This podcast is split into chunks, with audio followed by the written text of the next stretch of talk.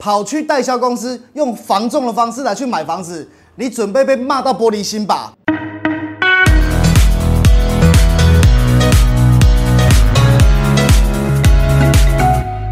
相信很多人在买房子的时候有看到很多很多的管道，不论是想要去从五九一自售去找屋主，还是说我们想要去找房屋中介来去看房子中古屋，那很多人都会在路上都会看到非常非常大的那种扛棒，那上面就会有某某建案的名称，还有什么故事，然后首付多少钱，首付五十八万，首付七十八万等等的数字样。那看到这个字样，刚好自己又有买房子的需求时候，就会走进去代销中心里面。那代销中心，代销是什么东西？代销是什么样的一个卖房子的机构？在这里，Ken 稍微用一个简单简单的一个说明。那未来我会单独的把代销公司来拉一起来跟大家来去说明，这里只做简述而已。代销其实是一个台湾很特别、很特别卖房子的公司，因为这个是全世界绝无仅有的。聪明的台湾人把广告业跟房地产业很聪明的把它结合在一起。那这个是很早很早，已经有四五十年的一个历史了。代销公司就是负责来去策划这个建设公司建案，它产生出来产品要怎么包装，要卖给谁，然后要怎么卖，最后要怎么 close 成交，这一系列的一个工作活动，那都是代销来去包办的。那这一集最主要讲是代销卖房子的方法，跟房仲公司卖房子的方法，两者到底差别差在哪里？那我们就先来聊聊代销公司是怎么卖房子的。首先，一样，代销公司也是透过广告，不论是网络广告，不论是现场广告，不论是大帆布广告，不论是电线杆上面有什么广告，那总之就是看到看到广告，然后我们就会走进去代销，或是联络他，或是留下资讯，哎，代销人员就会来去主动联络你。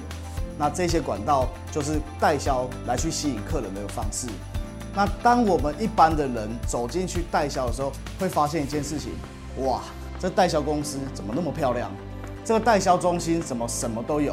这个代销公司应该是上千万打造，至少也有上百万吧？没错，代销中心跟房屋中介差别最大的地方是，他们介绍房子的地方很不一样，通常位于黄金地带的一个三角窗，或是面宽很宽的一个店面，然后。我们的一楼面积非常的大，甚至里面什么东西都有，食衣住行，我没有那么夸张啦，就是样品屋啊，我们的柜台啊，我们的展示区啊，什么应有尽有。那我们就会慢慢的走进去了。那当然，现在疫情期间，我们第一个关卡就是我们必须要先量体温，然后洗手。我们就会有代销人员会带你们来去走进去，哎，我们的一个展示中心。那代销人员是谁？通常我们俗称跑单小姐。跑单小姐会穿上建设公司的制服，或是代销公司的制服，来去迎接贵宾的来临。那贵宾们，也就是在座的各位，我们如果走进去以后，我们就会被指向，通常会有一个四方桌，然后有一台很大很大的电脑屏幕。那我们展销人员就会带我们的客人来去看房子。那怎么看？因为代销主要卖的房子有很大很大部分都是预售屋。预售屋是什么？预售就是目前还没有盖出来的房子，都是必须要靠天马行空想象出来的。那以前是必须要靠天马行空想象，现在因为科技的进步，拜科技所赐，我们不需要再用想象的了。一般来讲，代销公司会有两个东西来去做呈现，应该是三个东西会去做呈现。第一个就是我们电脑里面会有一个 3D 建模的一个东西，只要有游标滑鼠移动一下。你要去客厅就到客厅，你要到卧室就到卧室，你要从外观看到里面，你要看一楼到顶楼，什么都有，因为我们可以用 3D 建模，把设计师公司设计师的一个图稿来把它灌进去 3D 建模，然后一个一个把它画出来，未来我们的房子就有可能是长这样。这第一个，那第二个就是一进去之后，你会发现哇，那个一缩小版的房屋的那个样子就呈现在你眼里，没错。我们代销真的是很聪明，很聪明。他把未来房子盖起来的样子，直接眼前就盖给你看。那当然不会那么那么大间，那么大的一个房子，通常都是一个桌子上面就会有一个房屋的一个主建物的模组和模型。那我们就可以了解说，哎，这个路是八米的还是十二米的？那这个是二十五米的还是几米的？那这个房子未来我们的外观是用什么样的材质？未来我们的外观我们会走到什么坐向？那我选择的房子是靠哪一条路？是靠左边还是靠右边？等等的，是边间还是中间？只要透过这个模型的话，代销就可以很轻松的来去引导我们称俗称的辅销工具。我们用辅销工具就可以来去引导客人想要买房子的朋友，然后去看看说，哎，未来我们想象房子就是长这样。这是第二个。那这两个都还不够，我们常常讲的，看得到也要摸得到。所以代销公司的第三个辅销工具，这个就比较大了，叫做样品屋。样品屋，什么叫样品屋？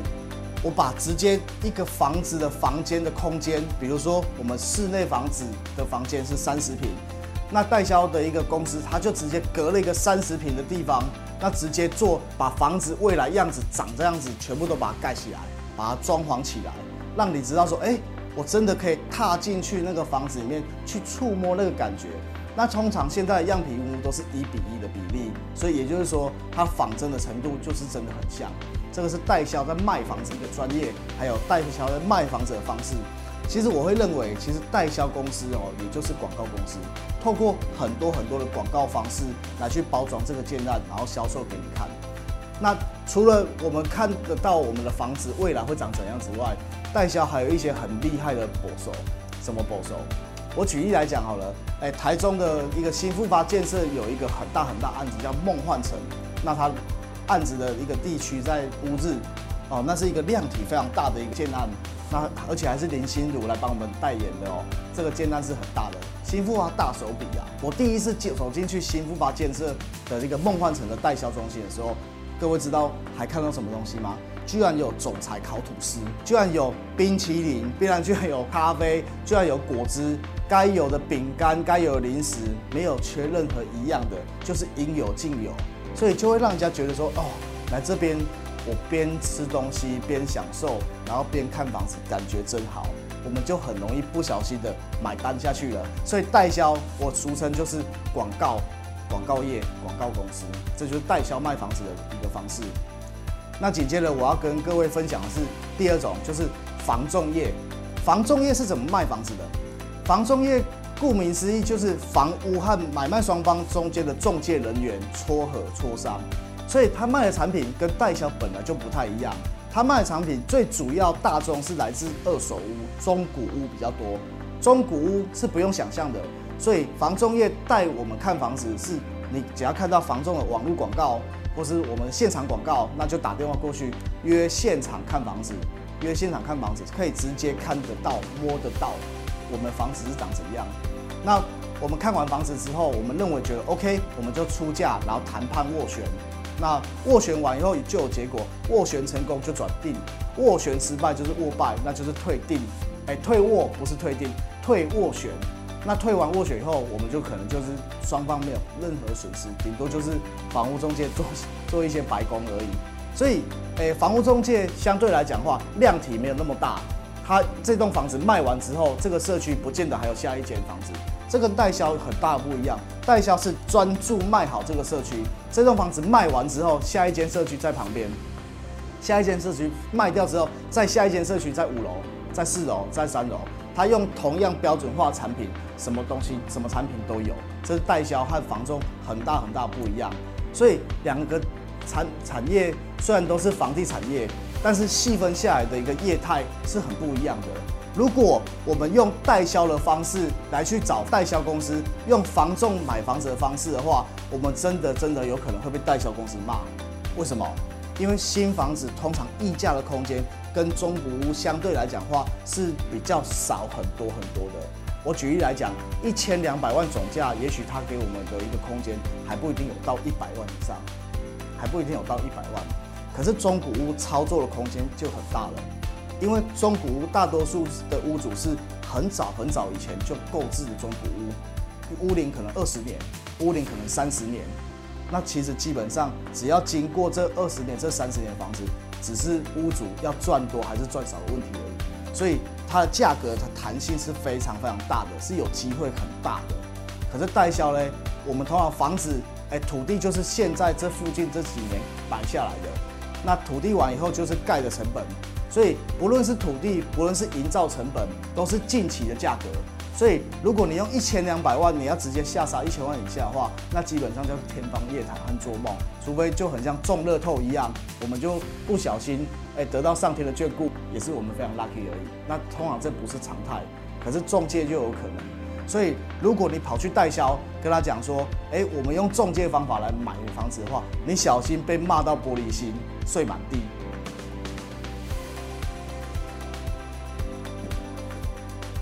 那以上是 Ken 稍微跟好朋友们分享的代销跟中介两者的差距，还有他们价格上面的空间的差距。那站在 Ken 的观点来讲话，诶，还是要先清楚知道自己想要买什么样的产品。你是想要买全新的，还是想要可以接受中古屋的？